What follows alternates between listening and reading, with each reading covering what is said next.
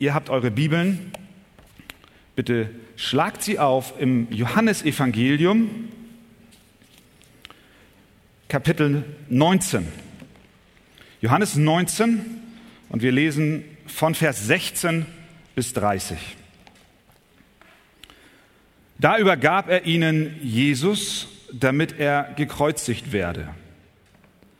Sie nahmen aber Jesus und führten ihn weg. Und er trug sein Kreuz und ging hinaus zur sogenannten Schädelstätte, die auf Hebräisch Golgatha heißt. Dort kreuzigten sie ihn und mit ihm zwei andere zu beiden Seiten, Jesus aber in der Mitte.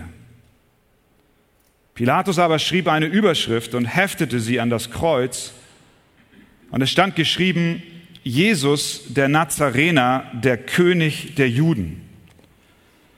Diese Überschrift nun lasen viele Juden, denn der Ort, wo Jesus gekreuzigt wurde, war nahe bei der Stadt und es war in hebräischer, griechischer und lateinischer Sprache geschrieben.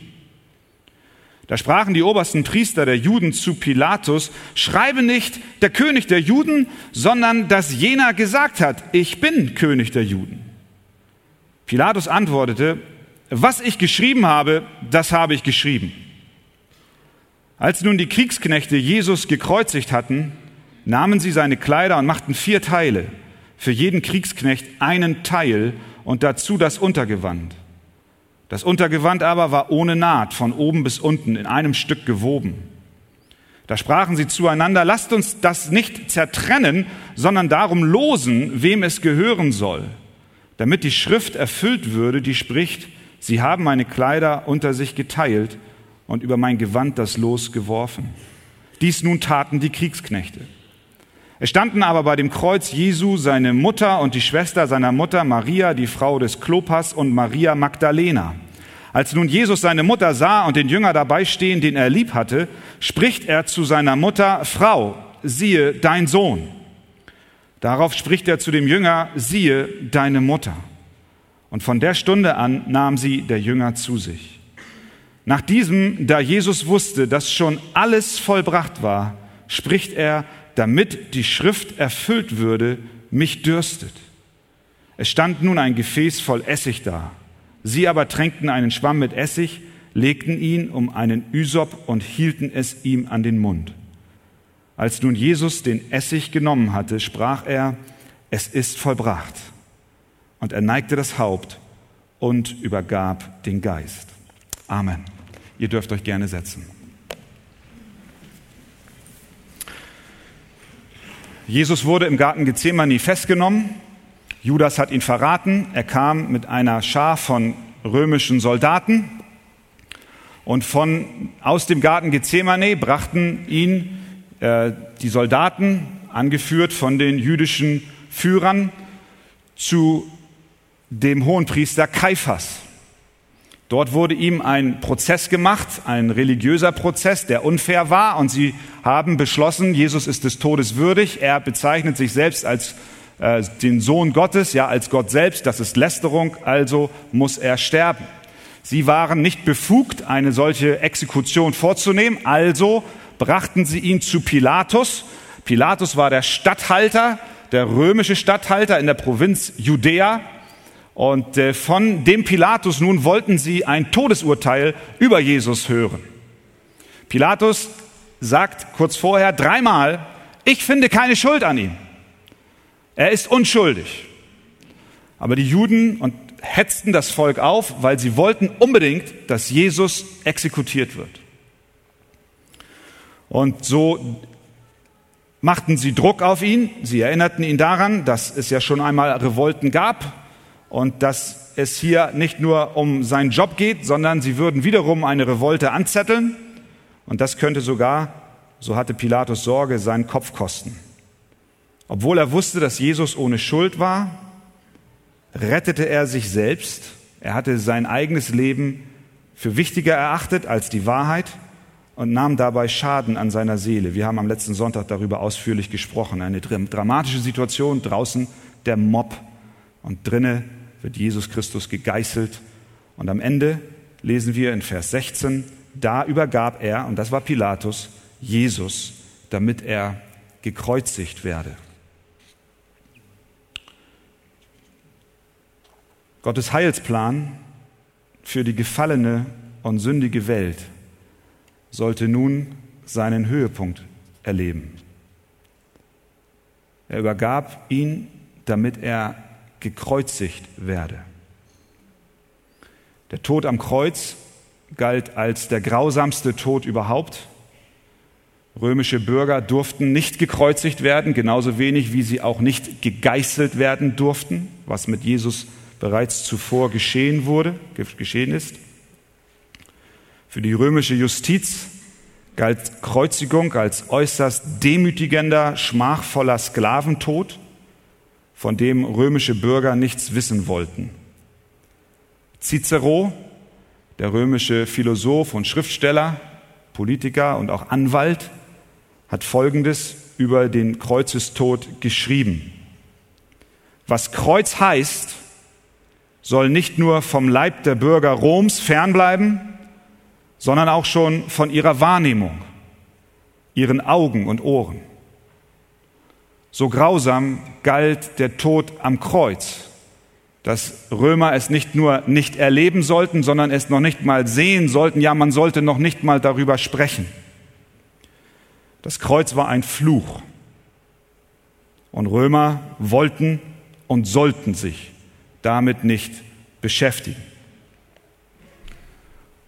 Und Johannes schreibt, Pilatus übergab ihnen Jesus, damit er gekreuzigt werde.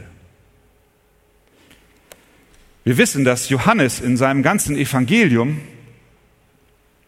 eine Absicht hat. Dies ist ja ein Bericht, ein Höhepunkt im Leben Jesu und letztlich auch ein Höhepunkt, der persönlich etwas mit dir und mit mir zu tun hat. Und Johannes berichtet ja über das ganze Leben Jesu. Und er tut das mit einer Absicht. Und das kam in der Betrachtung der letzten Monate immer wieder durch. Johannes führt uns Jesus vor Augen als den Sohn Gottes. Als Gott selbst. Ihr erinnert euch, Johannes 1, Vers 1. Am Anfang war das Wort und das Wort war bei Gott und Gott war das Wort. Und dieses war am Anfang bei Gott. Alles ist entstanden.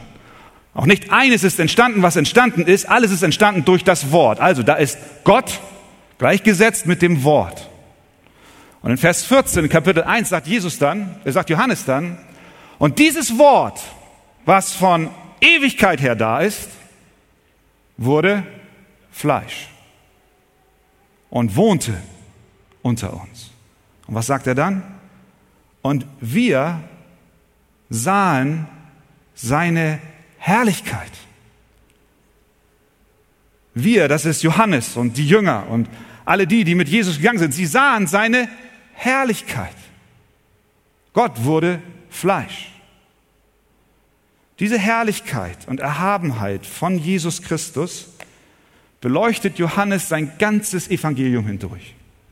Es blinkt immer wieder auf, Jesus ist herrlich, er ist groß, er ist majestätisch, er ist unter, er hat die Dinge unter seiner Kontrolle. Erinnert ihr euch an das erste Wunder, was Johannes berichtet, die Hochzeit zu Kana? Jesus verwandelt Wasser in Wein. Und der Fokus, wir haben darüber gesprochen, lag nicht auf dem Ehepaar, so wie wir es heute tun, wenn eine Hochzeit stattfindet, dass wir uns das Brautpaar anschauen und den Bräutigam, sondern Johannes legt den Fokus auf Jesus Christus. Warum? Er schreibt am Ende des Berichts, das ist das erste Zeichen, das Jesus tat, geschehen in Kana in Galiläa. Und was? Er offenbarte seine Herrlichkeit. Und seine Jünger glaubten an ihn. Die Speisung der 5000, der Bericht über den guten Hirten die Salbung der Füße durch Maria, das kostbare Öl,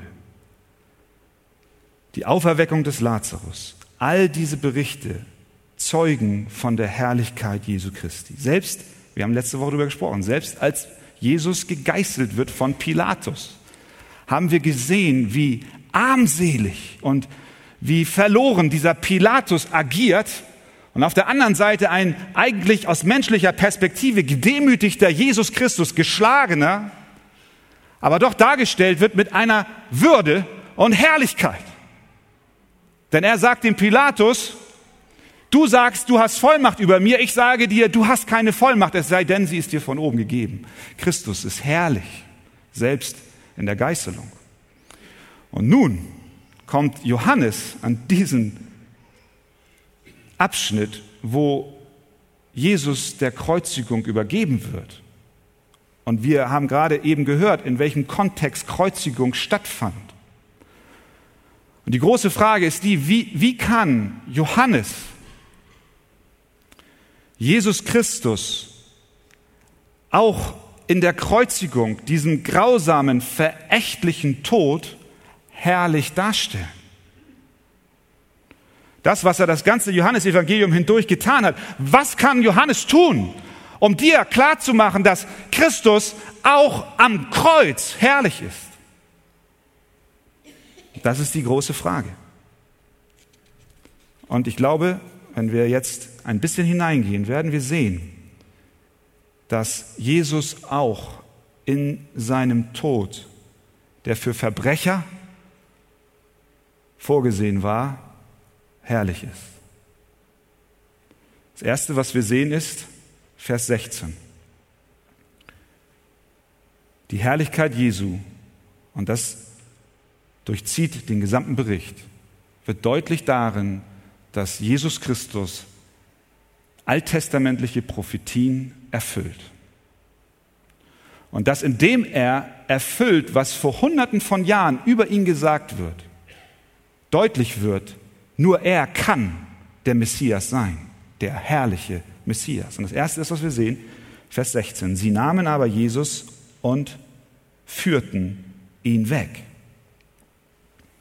Gemäß der Überlieferung war die Kreuzigung so grausam, dass die Opfer, die gekreuzigt werden sollten, die Menschen, die schon vorher gegeißelt worden sind, nicht freiwillig zu dem Ort der Exekution gegangen sind. Es gibt Berichte darüber, dass diese Opfer mit allen Kräften, die sie noch hatten, sich gegen das, was auf sie wartete, wehrten. Sie wollten, weil sie wussten, jetzt kommt etwas noch Schrecklicheres als das, was sie bereits durch die Geißelung erlebt haben, dem wollten sie entgehen. Und so war es nicht selten, dass man solche Gefangenen ziehen musste, schleppen musste oder sie sie treiben musste, damit sie zu dem Ort der Exekution hinkam. Bei Jesus war es anders. Er wurde weder getrieben noch geschliffen. Er wurde noch geschleift. Er wurde geführt. Er war ohne Panik und Furcht. Er ging freiwillig mit. Steht dort, sie nahmen Jesus und führten ihn hinweg. Jesus ließ sich führen. Jesus rebellierte nicht gegen das, was geschehen würde mit ihm. Und das, obwohl er ohne Schuld war. In Jesaja 53, Vers 7 haben wir eine Prophetie auf Jesus Christus, ein Detail, was hier Erfüllung findet. Er wurde misshandelt, sagt schon Jesaja hunderte Jahre zuvor. Er wurde misshandelt, aber er beugte sich und tat seinen Mund nicht auf, wie ein Lamm, das zur Schlachtbank geführt wird. Nicht gezogen wird und nicht getrieben wird, sondern geführt wird. Und wie ein Schaf, das verstummt vor seinem Scherer und seinen Mund nicht auftat. Christus ist herrlich, indem er die Prophetie die Jesaja über ihn aussprach, hunderte Jahre zuvor, auf das genaueste erfüllt. Das römische Gesetz sah vor, dass ein zum Tode verurteilter nach dem Richterspruch zunächst zurück ins Gefängnis gebracht wurde und dort zwei Tage Aufenthalt hatte. Denn es könnte sein, dass noch ein Zeuge auftritt und Widerspruch einlegt. Und so wurde der Verurteilte ins Gefängnis gebracht und vom Gefängnis zwei Tage später zur Exekution ans Kreuz. Bei Jesus war es anders. Er wurde, wie wir lesen in Vers 16, direkt nach dem Schuldspruch zum Kreuz gebracht, nach Golgatha. Die Juden haben einen so großen Druck auf Pilatus ausgeübt, dass keine Zeit zu verlieren war. Pilatus übergab ihnen Jesus und sie führten ihn weg. Man sagt, etwa zweieinhalb Stunden nach dem Schuldspruch hing Jesus Christus bereits am Kreuz. Er ist nicht zurück ins Gefängnis gekommen. Er musste nicht zwei Tage warten, bis er exekutiert wurde. Die Juden hatten viel zu viel Sorge, dass noch irgendetwas geschehen kann. Und außerdem stand der Sabbat unmittelbar bevor. Da wäre das sowieso nicht möglich gewesen. Sie wollten dabei sein. Sie wollten das sehen, wie Jesus Christus gekreuzigt wird. Und bei Jesus war es also anders. Jesaja 53 hat das auch vorhergesagt. Dort heißt es, aus Bedrängnis und Gericht wurde er hinweggenommen. Vom Gericht wurde er hinweggenommen und sie führten ihn weg. Kein Umweg über das Gefängnis. Interessanterweise, die King James Übersetzung sagt sogar, aus Gefängnis und Gericht wurde er hinweggenommen. Eigentlich müsste es heißen, wenn die Juden mit Jesus so umgegangen wären, wie sie es normalerweise ge getan haben, dann hätte es heißen müssen, aus Gefängnis zum Gericht, zum Gefängnis, zur Exekution. Aber Jesaja wusste schon, was geschieht. Aus Gefängnis zum Gericht hinweg. Ein kleines Detail. Aber wir sehen, dass, dass Christus zu keiner Zeit, bei all dem Geschehen, was hier jetzt gerade vor sich geht, zu keiner Zeit ein hilfloses Opfer war von irgendwelchen Leuten, die mit ihm gemacht haben, was sie wollten, sondern es war ganz anders. Es gab einen, der hatte diese Sachen alle in seinem Griff. Gott hat vor Grundlegung der Welt gesagt, ich brauche ein Opfer und dazu ersehe ich mir meinen Sohn Jesus Christus. Und er hat genau gesagt, wie es geschehen muss und so kam es.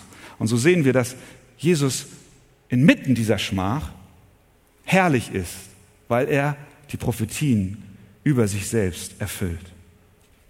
Diese Dinge waren von Gott angeordnet. John MacArthur hat gesagt, Jesus ist kein Opfer, sondern ein Sieger auf dem Weg zu seinem Triumph. Dann lesen wir Vers 17, und er trug sein Kreuz. Und er trug sein Kreuz.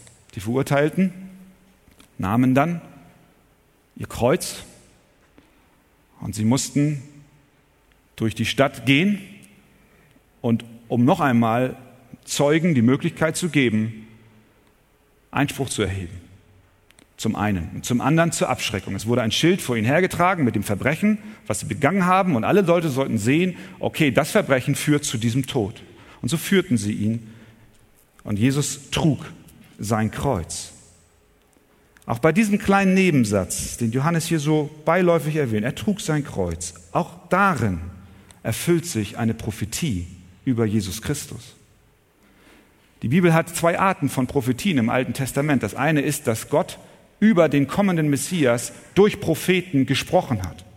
Sie haben gesagt, was Gott vorhat, und sie haben es aufgeschrieben und sie haben es proklamiert und gepredigt.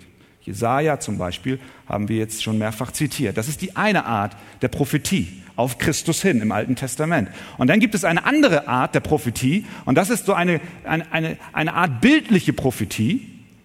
Das heißt, da sind Dinge wie zum Beispiel das ganze Opfersystem im Alten Testament ist ja nichts Gesprochenes in dem Vollsinn des Wortes, sondern ein Bild auf das, was durch Christus geschehen wird. Er soll auch bluten. Es soll ein Lamm sein ohne Fehl. Ein Beispiel für ein Typ auf Christus, ein Bild, was Christus selbst durch einen sogenannten Antityp später erfüllt. Und hier lesen wir, Jesus trug sein Kreuz. Es gab im Alten Testament noch jemand, der sein Holz tragen musste, als er geopfert werden sollte. Wisst ihr, wer das war?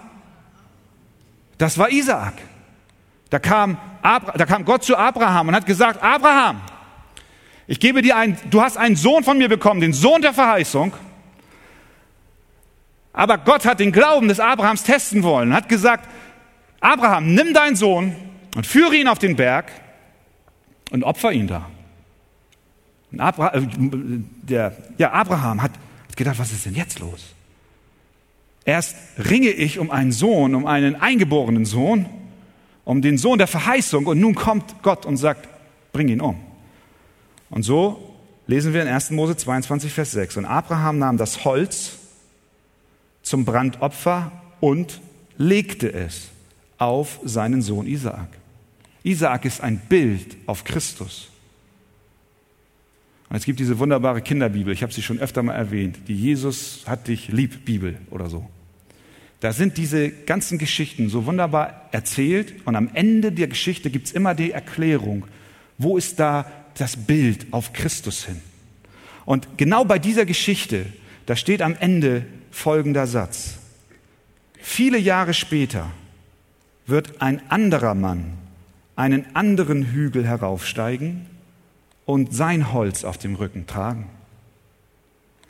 Genau wie Isaak wird auch er seinem Vater vertrauen und das tun, was sein Vater von ihm verlangt. Er wird nicht gegen ankämpfen oder weglaufen. Wer ist dieser Mann? Es ist Gottes Sohn, sein einziger Sohn, der Sohn, den er liebt, das Lamm Gottes. Amen. Christus ist herrlich, weil er auch diese Prophetie über sich selbst voll und ganz erfüllt hat. Dann lesen wir, wir haben jetzt gesagt, er wurde hinweggeführt. Wir haben gesagt, er trug sein Kreuz, er trug das Holz, an dem er sterben sollte. Und als nächstes sehen wir, er ging hinaus. Vers 17. Und er trug sein Kreuz und ging hinaus zur sogenannten Schädelstätte, die auf Hebräisch Golgatha heißt. Was bedeutet es, dass Jesus hinausging? Es gab ein weiteres Gesetz der Römer. Und dieses Gesetz hat verboten, dass Verbrecher innerhalb der Stadtmauern gekreuzigt werden sollten. Die Juden haben verschiedentlich versucht, Jesus innerhalb der Stadtmauern zu steinigen. Könnt ihr euch erinnern? Und Jesus ist entkommen. Er ging hindurch, mitten durch sie hindurch. Und dann sagt Johannes immer, seine Stunde war noch nicht gekommen. Seine Stunde war noch nicht da. Und es ging nicht nur um die Stunde, sondern auch um die Art des Todes, die er sterben sollte.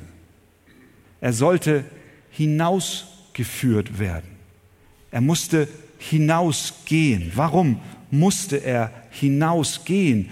Er musste hinausgehen aus der Stadtmauer Jerusalems nach Golgatha, was außerhalb lag, weil auch darin eine Prophetie, eine Vorhersage zu ihm schon im Alten Testament vorhanden war. Wir sehen bei all diesen Ereignissen, bei all den kleinen Details, es ist nicht ein Tüttelchen von dem, was Gott vorhergesagt hat, nicht eingetreten. Wisst ihr, liebe Gemeinde, was, ich habe mich gefragt, was, wo ist die Anwendung? Wir kommen am Ende auch noch mal dahin. Wo ist die Anwendung für dich heute Morgen? Man kann ja mal schön fragen, was bringt mir das? Es bringt dir viel. Es soll unseren Glauben in Jesus Christus als den Sohn des lebendigen Gottes stärken. Jesus Christus ist nicht einfach nur irgendein Mensch, sondern er ist der Sohn Gottes. Er ist Gott selbst und du sollst daran glauben, damit du ewiges Leben hast. Gibt es eine größere Anwendung als diese? Das ewige Leben zu haben durch den Glauben an Jesus Christus? Und heute Morgen soll dieser Glaube gestärkt werden. Wenn du zweifelst, dann wisse doch, schau mal, der Vater hat etwas vorhergesagt über seinen Sohn und das, genau das trat ein. Und so musste er, so führte er, nein, er ging hinaus zur Schädelstätte, die auf Hebräisch Golgatha heißt. Mit dem Brandopfer war es genauso, 2. Mose 5,29. Das Sündopfer. Damals sollten die Israeliten für ihre Sünden opfern. Und wir haben darüber gesprochen, es mussten Tiere sein ohne Fehl. Und wo sollten sie dieses Tier opfern. Das Fleisch des Jungtiers aber samt seiner Haut und dem Inhalt seines Magens sollst du außerhalb des Lagers verbrennen. Ein Sündopfer ist es. Israel war angehalten, das Brandopfer außerhalb des Lagers zu bringen, damit es vor Gott angenehm und wohlgefällig ist. Und das war ein Bild auf Christus. Und deswegen heißt es hier, er ging hinaus, weil er durch das Hinausgehen aus der Stadt genau das erfüllt, was Gott vorhergesagt hat über Jesus Christus. Das Sündopfer wurde aus dem Lager gebracht und dort geopfert. Jesus Christus ist das Sündopfer. Er sollte unsere Sünde und Strafe tragen. Er sollte stellvertretend für uns sterben. Wo musste er, wenn er ein Bild auf das Sündopfer im Alten Testament war, sterben? Außerhalb des Lagers, außerhalb Jerusalems. Hebräer 13, 11 fasst diesen Gedanken, greift diesen Gedanken noch einmal auf. Denn die Leiber der Tiere, deren Blut für die Sünde durch den hohen Priester in das Heiligtum getragen wird, werden außerhalb des Lagers verbrannt. Darum hat auch Jesus, um das Volk durch sein eigenes Blut zu heiligen, außerhalb des Tores gelitten. Jesus ging hinaus. Und dann lesen wir dort, Vers 18, kreuzigten sie ihn. Dort kreuzigten sie ihn. Jesus ging also durch die Straßen hindurch. Das Volk war rechts und links und sie haben geschrien und sie haben ihn verachtet und verspottet und dann kam er nun raus aus der Stadt auf diesen Hügel namens Golgatha und dort kreuzigten sie ihn. Und auch darin ist eine Prophetie in Erfüllung gegangen. Zum einen durch die Art und Weise des Todes. Wir haben, glaube ich, vor zwei Sonntagen auch schon darüber gehört, wie Jesus Christus gestorben ist. Er musste, und er selbst hat über seinen eigenen Tod auch prophetisch gesprochen. Er sagt, er muss erhöht werden, genauso wie die Schlange damals im Alten Testament erhöht wurde. Könnt ihr euch erinnern, da war diese Sündhaftigkeit des Volkes Israel und Gott hat als Strafe giftige Schlangen hineingesandt in das Lager. Und die Menschen wurden gebissen und sie starben. Und dann hat Mose gesagt, nachdem er mit Gott gesprochen hat, Gott sagte zu Mose, ich will das Volk retten, indem du eine eherne Schlange aufrichtest und alle sollen die Schlange anschauen und wer aufschaut zur Schlange, der soll nicht gebissen werden und soll nicht sterben. Das war auch ein Bild auf Jesus Christus. Er musste gekreuzigt werden, er musste den Tod der Römer sterben, weil das Kreuz aufgerichtet wurde und wir auf ihn blicken, weg von unserer Sünde. So wie Mose hat Jesus selbst gesagt, in der Wüste die Schlange erhöhte, so muss der Sohn des Menschen erhöht werden. Jesus wusste davon, damit jeder, der an ihn glaubt, nicht verloren geht, sondern ewiges Leben hat. In Kapitel 12 sagt Jesus über seinen eigenen Tod, und ich, wenn ich von der Erde erhöht bin, werde alle zu mir ziehen. Das sagte er aber, um anzudeuten, durch welchen Tod er sterben würde.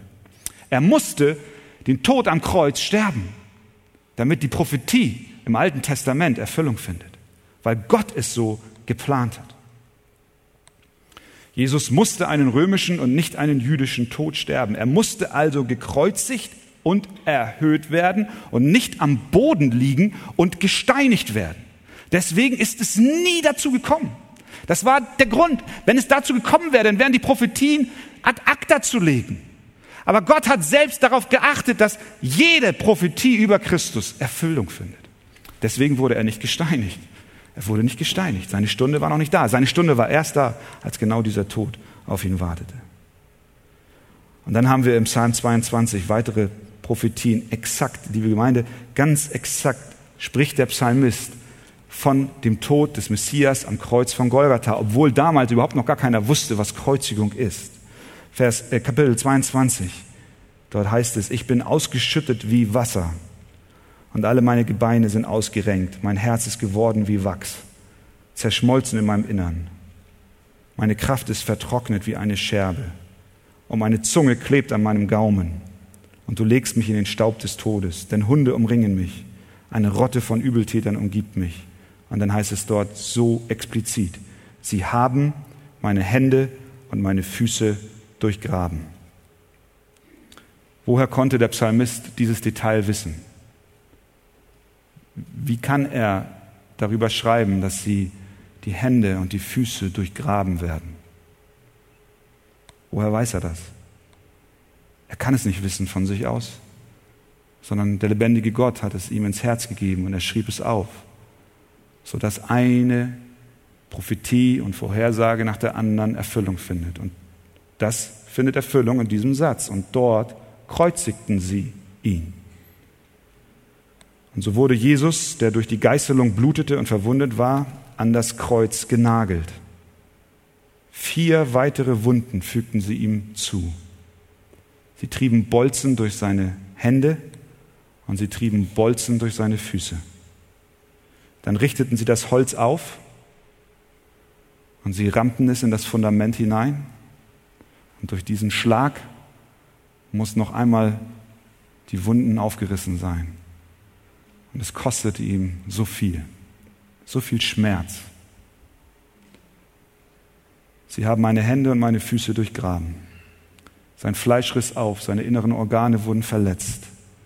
Dort hing er, er starb vor Hunger, vor Durst, er starb vor Schmerzen, er starb, weil er die Sünde der Welt auf sich trug und er starb, weil er erstickte am Ende, als ihm die Beine brachen und er keine Kraft mehr hatte, sich aufzurichten bei jedem Atemzug und es ging nicht mehr und er starb am Kreuz. Und der Psalmist wusste das. Ich bin ausgeschüttet wie Wasser und alle meine Gebeine sind ausgerenkt. Mein Herz ist geworden wie Wachs, zerschmolzen in meinem Innern. Meine Kraft ist vertrocknet wie eine Scherbe. Es war ein schreckliches Bild. Das Bild, das, das Blut, das vom Haupt floss, vermischte sich mit dem Blut aus all den anderen Wunden, die er hatte. Und wenn wir uns nur ein bisschen da hineinversetzen, was auch das für Ungeziefer anlockte und wie sich Fliegen auf die Wunden setzten und er sich nicht wehren konnte. Es brannte und es juckte und Christus hing dort und er war ohne Schuld. Und in diesem zerschlagenen Mann dort am Kreuz von Golgatha, der dort starb für meine Sünde, möge Gott es mir jeden Tag wieder neu bewusst machen, dass es meine Sünde war, die ihn dorthin brachte. Und wir haben es vorhin gesungen. Ich sah mich selbst dort stehen unter den Spöttern und du gehörst dazu. Er starb für dich. Er erlitt dies, er erduldete dies für dich. Wir mögen gar nicht hinschauen und auch darin sehen wir eine Prophetie erfüllt. Jesaja 53, 2 bis 3. Er hatte keine Gestalt und keine Pracht. Wir sahen ihn, aber sein Anblick gefiel uns nicht. Nein, das gefällt uns nicht. Verachtet war er und verlassen vor den Menschen, ein Mann der Schmerzen und mit Leiden vertraut, wie einer, vor dem man das Angesicht verbirgt. So verachtet war er und wir achteten ihn nicht. Auch Jesaja 53, Vers 2 bis 3 fand Erfüllung an diesem Tag, dem Höhepunkt der Geschichte. Und siehst du, wie herrlich Christus ist darin? Er ist das einzige Opfer, was angenehm ist vor Gott dem Vater. Und so wurde er gekreuzigt. Dann lesen wir Vers 18, er starb inmitten von Verbrechern. Dort kreuzigten sie ihn und mit ihm zwei andere zu beiden Seiten, Jesus aber in der Mitte. Er wurde behandelt wie ein gewöhnlicher Verbrecher, ein weiteres Zeichen des Spottes, den sie für ihn übrig hatten. Ein Mann ohne Schuld, von Pilatus eigentlich erkannt als einer, der frei gehört. Und wir wissen, er hat nichts verbrochen, was ihm hätte diesen Tod bringen dürfen. Er wurde nicht allein gekreuzigt, sondern wie ein gewöhnlicher Krimineller. Und auch darin erfüllt sich eine Prophetie. Jesaja 53, 9. Und man bestimmte sein Grab bei wem? Bei Gottlosen. Er hing inmitten von Verbrechern, auf einer Stufe.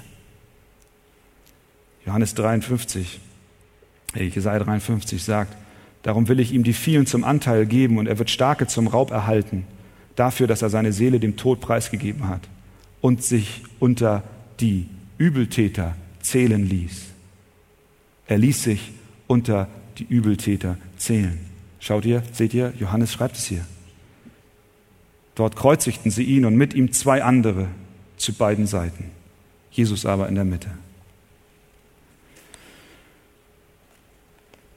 Aber auch hier sehen wir nicht einen gescheiterten Jesus, sondern einen Jesus, der triumphiert, indem er Prophetie erfüllt. Das, was Menschen böse meinten, hat Gott zu, in Gutes verwandelt. Und wir wissen, dass genau dort, als er dort hing und diese Schmach erleidete, er seinen ersten Beutezug antrat. Könnt ihr euch erinnern? Rechts und links die Verbrecher. Der eine fängt an zu spotten. Lukas berichtet es in Kapitel 23. Und der andere, auf der anderen Seite, der korrigiert den Verbrecher, der ihn von der einen Seite verspottet und sagt, hör auf damit, siehst du denn nicht? dies ist der Sohn Gottes? Er hat nichts Unrechtes getan. Und er sprach zu Jesus, Herr, gedenke an mich, wenn du in deine Königsherrschaft kommst. Und Jesus sprach zu ihm, wahrlich, ich sage dir, heute, hör gut zu, Verbrecher, der du gleich sterben wirst, heute wirst du mit mir im Paradies sein. Selbst als Jesus stirbt, nimmt er sich Zeit für einen verlorenen Menschen. Selbst als er dabei ist, seinen eigenen Geist aufzugeben, ist er herrlich und er holt Beute rein. Das, was Menschen meinten, ihm an Schaden zufügen zu können, wandelte der Sohn des lebendigen Gottes, ja Gott selbst, wandelte in einen Triumph. Er wurde mit Kriminellen gekreuzigt und dennoch war er der Sieger. Und dann lesen wir Vers 23 und 24. Und sie teilten seine Kleider. Als nun die Kriegsknechte Jesus gekreuzigt hatten, nahmen sie seine Kleider und machten vier Teile. Für jeden Kriegsknecht einen Teil. Und dazu das Untergewand. Und dann sagt Johannes, dass das Untergewand in, ohne Naht war. Es war ein Stück. Und als sie zu diesem Untergewand kamen, da hatten sie, sagten sie zu sich selbst, das wollen wir nicht zerschneiden, sondern wir wollen es ganz lassen. Es ist zu kostbar. Lasst uns darum würfeln. Lasst uns darum spielen, wer dieses Stück Stoff mit sich nehmen darf. Eine Situation, die von, von der, ja, wie soll man sagen, Dramatik kann man gar nicht sagen, sondern fast schon eine, eine Lächerlichkeit in den Augen von uns, wenn wir sehen, was die Soldaten dort machen. Da sitzen Männer am Fuße des Kreuzes, an dem der Sohn Gottes hängt Dort stirbt er für ihre Sünden und sie sind gleichgültig. Es interessiert sie nicht ein Deut, was der da macht. Es war für sie Business as usual. Egal. Sie waren so gleichgültig, dass sie nicht wahrnahmen, was hier passiert. Der Höhepunkt der Heilsgeschichte rauscht an ihnen vorbei. Und sie verstehen nicht, dass es etwas mit ihnen persönlich zu tun hat. Und ich glaube, so geht es auch heute noch Menschen. Es gibt Menschen, die wissen um all diese Ereignisse. Sie kennen die Bibel, sie kommen in die Gottesdienste, sie wissen darum, sie singen Chorusse, sie singen Lieder, sie beten. Ein Stück weit. Andere noch nicht mal das, sie wissen nur vom Kopf her, da ist was geschehen, aber sie würfeln um die Kleider.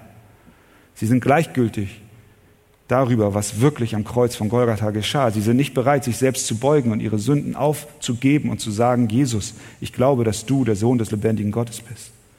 Vielleicht bist du einer von solchen, die am Kreuz, am Fuß des Kreuzes heute Morgen sitzen und du würfelst um eine Lächerlichkeit. Aber diese Lächerlichkeit, merkst du, ist nichts wert. Es geht ganz was anderes gerade ab dort am Kreuz. Er stirbt für deine Sünde.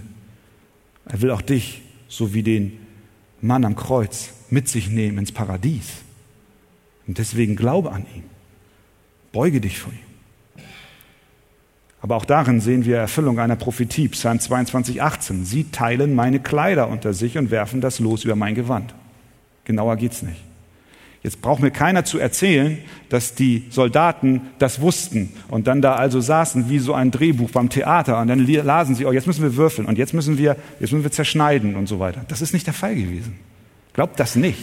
Bilde dir das nicht ein. Das sind unterschiedliche Berichte. Das sind Quellen verschiedener Art. Und sie alle weisen auf diesen Christus hin. Und hier berichtet uns Johannes, genau so ist es geschehen. Es ist nicht etwas, was sich die Menschen, die, die, die, die Protagonisten, die, die da mitgemacht haben, irgendwie wussten und sich jetzt so verhalten haben wie in einem Theater- oder Kinofilm, sondern sie taten es, weil Gott es ihnen so gesagt hat. Gott war zu keinem Zeitpunkt in dieser ganzen Geschichte außer der Kontrolle. Er war souverän über allem. Und letztlich bestätigt Petrus das in seiner Predigt in Apostelgeschichte 2. Er sagt dort, ihr Männer von Israel, Jesus der Nazarener, ein Mann, der von Gott euch gegenüber beglaubigt wurde durch Kräfte und Wunder, diesen, der nach Gottes festgesetzten Ratschluss und Vorsehung dahingegeben worden war, den habt ihr genommen. Das heißt, es gab einen von Gott festgesetzten Ratschluss. Und Gott hat es vorgesehen und bestimmt, ein Ratschluss gefasst. So muss es sein. Und so kam es auch. Jemand hat ausgerechnet, ich weiß nicht, wie die Zahl zustande kommt, aber ich gehe davon aus, dass sie stimmt, dass es 322 Prophetien auf Jesus gibt im Alten Testament, ohne die Prophetien der bildlichen Art, dieses Typus, sondern wirklich wortwörtliche Prophetien, die in Christus Erfüllung finden. Und dann hat er ausgerechnet, wie groß ist die Wahrscheinlichkeit, dass wenn es 322 Prophetien vor deinem Leben über dich gibt, dass es so einen Menschen wirklich gibt, der dann geboren wird, der diese 322 Prophetien erfüllt. Und die Wahrscheinlichkeit ist 1 zu, was war das? 48, aber hinter die 48 musst du noch 100 Nullen schreiben. Von der Wahrscheinlichkeit, dass 322 Prophetien erfüllt werden von einem Menschen, der später geboren wird. Die Zahl kann ich gar nicht ausdrücken. Die Wahrscheinlichkeit ist, ist, ist, ist, ist, nicht, ist eigentlich null, geht nicht, ist nicht wahr, kann nicht sein. Versteht ihr, alles, was wir daran sehen, ist, Jesus ist herrlich, auch in seinem Tod. Die Menschen haben gedacht, sie hätten jetzt den Triumph davon getragen. Die Juden haben gedacht, sie hätten jetzt das erreicht, was sie erreichen wollten, aber am Ende ist genau das Gegenteil daraus entstanden. Und deswegen sehen wir, dass jede Voraussage, jedes Detail genau so geschah, wie Gott es wollte. Jesus war ein Opfer, aber zugleich der absolute Herr. Was heißt das für dich? Beuge deine Knie und bete an. Blicke auf Jesus Christus am Kreuz so wie damals die Menschen im Lager auf die erhöhte Schlange blickten, so dass du von den tödlichen Bissen nicht umkommst, sondern dass du gerettet wirst. Glaube an ihn. Möge dein Glaube heute Morgen wieder neu gestärkt sein. Du wirst nicht sterben, sondern leben. Glaube, dass Jesus Christus der Sohn Gottes ist und sieh seine Herrlichkeit in seinem Tod. Amen.